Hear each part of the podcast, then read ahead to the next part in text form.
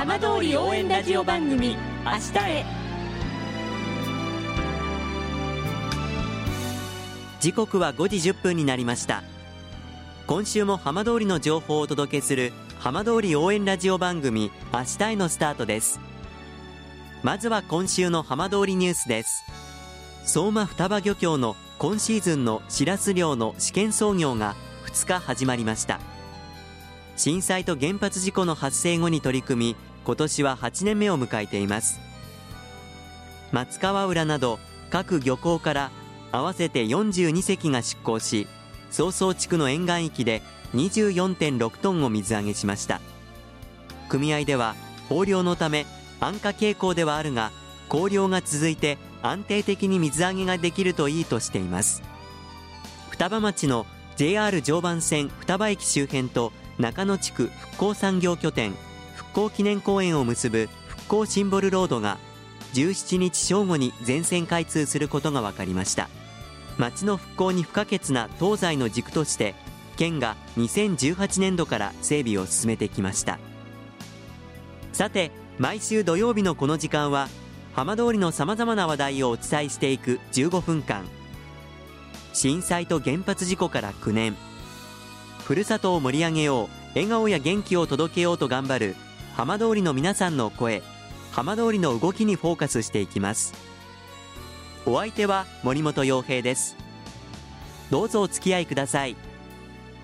浜通り応援ラジオ番組明日へ。この番組は地球を守る未来をつくる東洋システムがお送りします。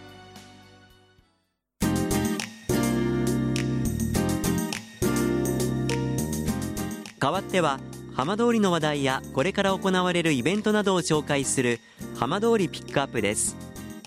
まもなく本格的な夏を迎えます。今週は福島の海の安全を守る福島海上保安部から交通課安全対策係の伊賀沙羅さんにお話を伺います。伊賀さんよろしくお願いします。お願いします。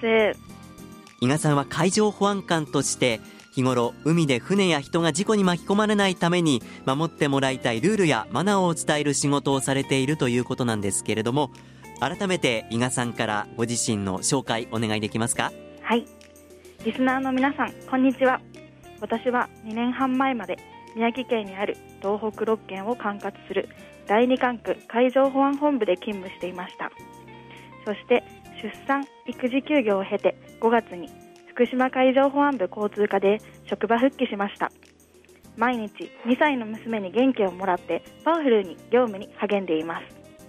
お子さん小さいということですけれどもお仕事とその子育ての両立は大変じゃないですか？あ大変です。でもそういう中でもこうやりがいを持って取り組んでいらっしゃるということなんですね。はい。まあ、この海上保安官というお仕事は、まあ、今もお話ありましたがいろいろなところへ転勤されると思うんですけれども、はい、この福島県浜通りの印象は改めていかがですか？とても天気が良く主婦目線で言うと洗濯日和の日が多く助かっています。なるほど。子育ての面ではいかがですか？他の県よりも公園や公園の遊具が充実していて一児の母としてとても嬉しいです。またよくほんねり羊羹をお土産にして配って私も食べています。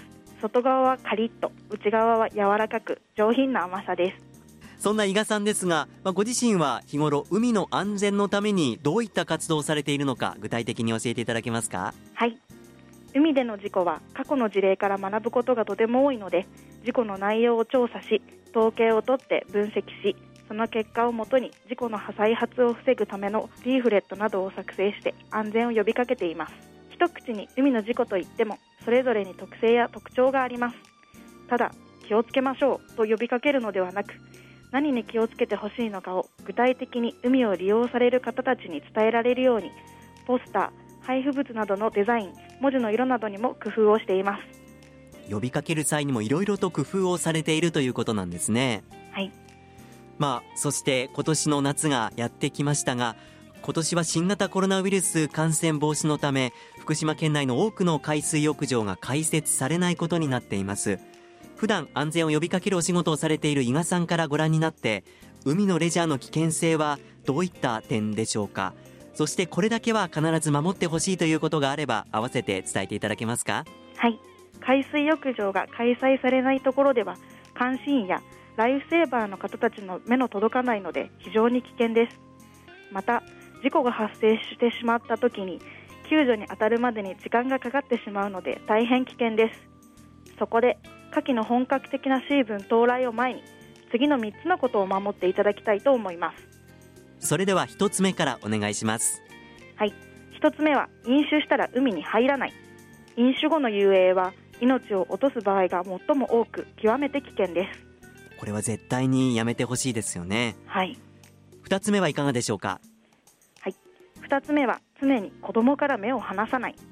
大人が目を離した隙に子供が溺れてしまいその後助けに行った大人まで流されてしまうという悲しい事故が毎年起きています。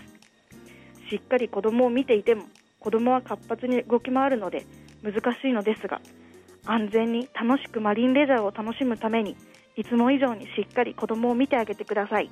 伊賀さんもお子さん小さいですけれどもやはりこう母親としてすごく気持ちわかる部分あるんじゃないですか？はい。3つ目お願いします。はい。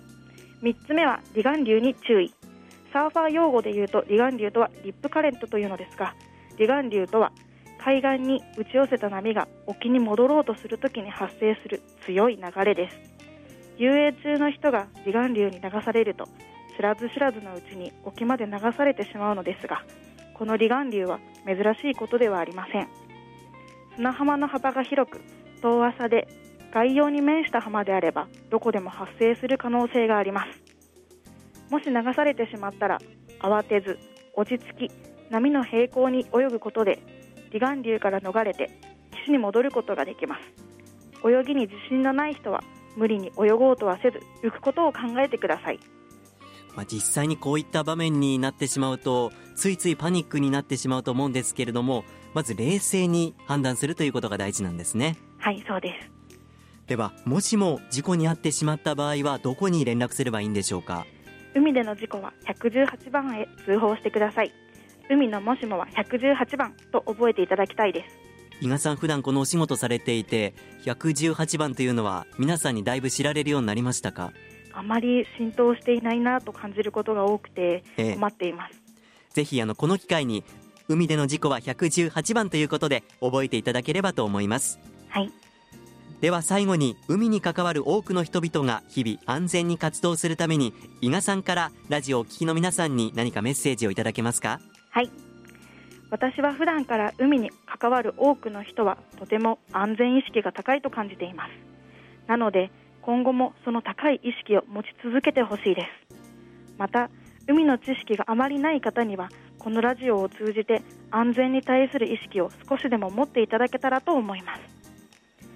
多くの県民の皆さんが安全にマリンレジャーを楽しんでくださることが私たち海上保安官の一番の願いです。最後になりますがこのラジオをお聞きの方で自分も一緒に海の安全に力を発揮したいという意欲をお持ちの方がいましたらぜひ海上保安官を目指してください。一緒に福島の海の安全を守っていきましょう。伊賀さんちなみに伊賀さんが海上保安官目指された理由をお聞きしてもいいですか？はい青い海に白い巡視船がかっこよく走っているのを見てかっこいいなと思いました。実際にこう夢を叶えたわけですが乗った瞬間はどんなお気持ちでした？いやすごく大変だったんですけども乗れた喜びとやりがいがあったのではいとても感動しました。伊賀さんどうもありがとうございました。ありがとうございました。浜通りの情報をたっぷりでお送りしてきました。浜通り応援ラジオ番組明日へこの番組は地球を守る未来をつくる東洋システムがお送りしました。